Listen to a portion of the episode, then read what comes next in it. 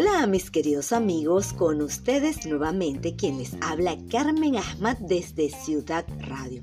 Estoy muy complacida de acompañarles en esta nueva edición, esperando que se encuentren muy bien y también los invito a seguirnos en nuestras redes sociales arroba Carmen m y arroba Ciudad Radio 18 con buena información en materia de entretenimiento, farándula, espectáculos, curiosidades, novedades y temas de actualidad. Comenzamos contándoles que muestran el video de Chino Miranda, nunca antes visto y aseguran que será dado de alta pues tras varios meses en una clínica de rehabilitación el cantante podría estar de regreso a la vida pública.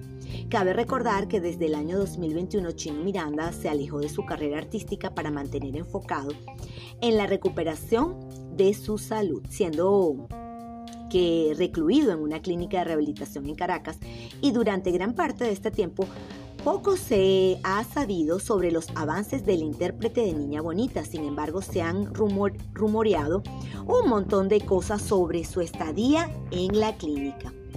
A través de las redes sociales del programa de Globovisión, sábado en la noche, se compartió un video inédito del cantante junto con un mensaje que emocionó a más de uno. De acuerdo a la información revelada, extraoficialmente Chino habría sido dado de alta este martes primero de noviembre y hasta el momento sus fanáticos esperan que allegados o familiares confirmen esta tan esperada noticia. Y eh, por otro lado les contamos que un conmovedor eh, eh, video noticia se hizo viral un cantante venezolano, el Potrillo, muestra su reencuentro con Ana Gabriel en el escenario tras 11 años.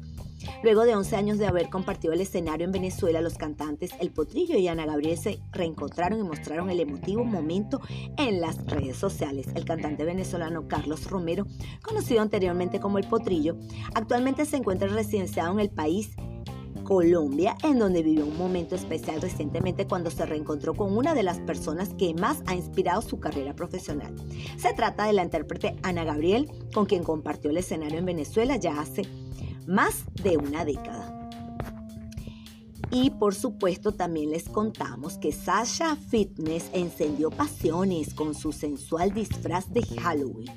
Por su parte, en los últimos días, la querida influencer y asesora nutricional venezolana Sasha Barbosa, mejor conocida en las redes sociales como Sasha Fitness, acudió a sus redes sociales para mostrar cómo fue que celebró Halloween, disfrazada como Black Widow. La entrenadora y especialista en nutrición causó furor en redes sociales con el disfraz que eligió para celebrar Halloween. Y aprovechando el pelo rojo Black Widow, escribió Sasha en la descripción del post, la misma que hasta el momento superó los 385 mil me gusta y tiene más de 5 mil comentarios. También les contamos que Maite Delgado reveló quién será el diseñador que la vestirá en el Miss Venezuela 2022, sus icónicas salidas. La animadora número uno de Venezuela, Maite Delgado, acudió a sus redes sociales para compartir con sus seguidores a través de sus redes sociales cómo se prepara para el magno evento de la belleza nacional, el Miss Venezuela 2022, que se llevará a cabo este próximo miércoles 16 de noviembre de 2022 en la cúpula del Poliedro de Caracas. Y así fue como a través de su cuenta oficial en la red social de Instagram, la criolla publicó un material audiovisual en la que aparece con los preparativos para la noche más linda del año. Y no dudó en mostrar que uno de los encargados de vestirla esa noche será su fiel amigo, el diseñador Hugo Espina.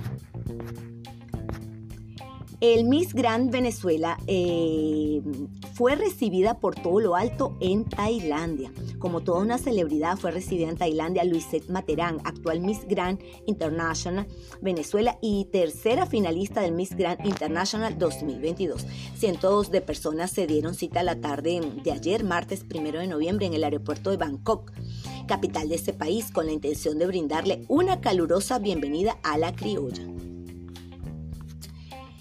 En materia de espectáculos, Vicentico en Lima, el cantante reprograma su concierto en el Arena Perú para el 2023.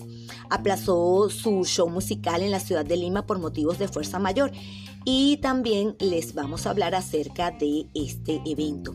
Contra todo pronóstico, Vicentico regresa al Perú cuando la posibilidad de que el cantante argentino pise suelo peruano se vio disipada por motivos de fuerza mayor. Sus fanáticos expresaron su descontento, pues varios ya habían adquirido entradas para presenciar en vivo el autor de Algo contigo y Esclavo de tu amor.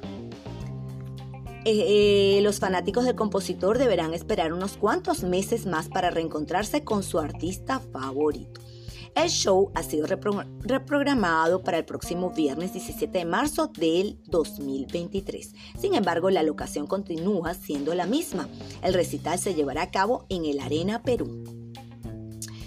En materia de celebridades, Cristina Applegate habla de su decisión de terminar de grabar la última temporada de Did to Me tras su diagnóstico de esclerosis múltiple. Cristina Applegate habla de su vida con esclerosis múltiple y de lo importante que fue para ella terminar su aclamada serie Did to Me.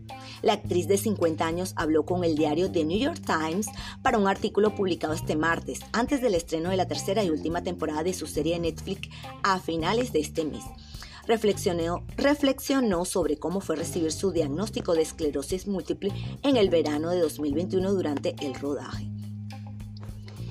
Y eh, sobre la pausa en la producción, Netflix había considerado terminar el programa indefinidamente a la luz de sus noticias de salud. Desde arriba decían, ¿cómo vamos a parar? No necesitamos terminarla, hagamos unos cuantos episodios más. Y por supuesto, em, ella dijo que no, Vamos a hacerlo, pero lo haremos bajo mis condiciones. Y así fue, eh, eh, eh, pudo culminar esta grabación.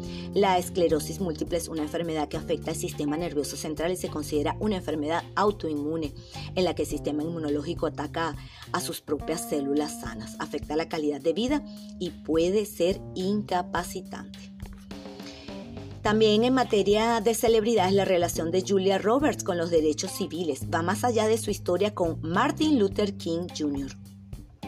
La historia de Martin Luther King Jr. y su esposa Coretta Scott King cubrieron los gastos del hospital para el nacimiento de Julia Roberts. Ha sido una revelación para muchos, pero fue apenas el comienzo de una conexión entre la actriz y las causas sociales. En 2020, Roberts compartió una publicación viral en su cuenta verificada de Instagram, denunciando el privilegio como persona blanca de hacer las cosas por las que la gente negra ha entrado en conflicto con las autoridades. Eh, esto no debería sorprender a quienes conocen la historia de la amistad de sus padres con la familia King. Y en una entrevista de CNN en 2022 se reportó que Walter y Betty Roberts dirigían un taller de escritura y de actores en la que estaban inscritos los niños King.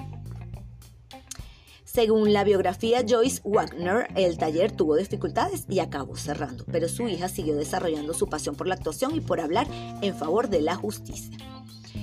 Continuamos con celebridades. Muere Julie Powell, la escritora detrás de Julie and Julia a los 49 años de edad, escritora de bestsellers que documentó sus esfuerzos para preparar cada receta en Mastering the Art of French Cooking de Julia Child y quien más tarde inspiró la película de Julie and Julia.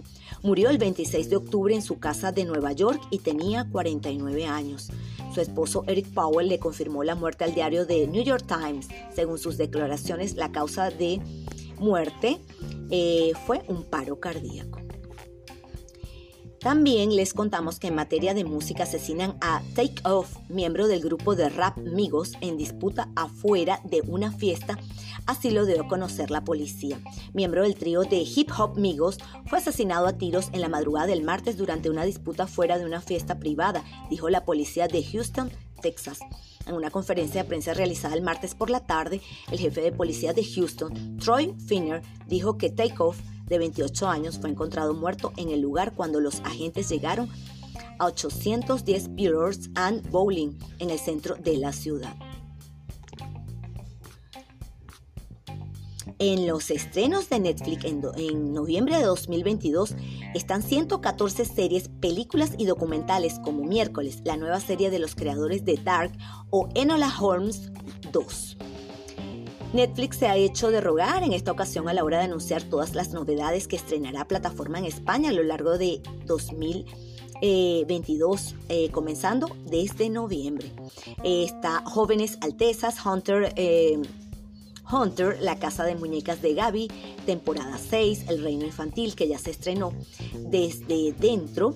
Blockbuster eh, se estrena el 3 de noviembre. El Príncipe del Dragón, temporada 4, el 3 de noviembre. Beverly Hills a la venta, el 4 de noviembre. El secreto de la familia Greco, el 4 de noviembre. Y muchos más. Ahora les vamos a hablar acerca de curiosidades y es que se celebra el 3 de noviembre el Día Mundial del Sándwich. ¿Por qué se celebra cada 3 de noviembre? La fecha corresponde al nacimiento del inglés John Montagu, eh, cuatro conde de Sandwich, de quien se considera que es su creador en el siglo XVIII.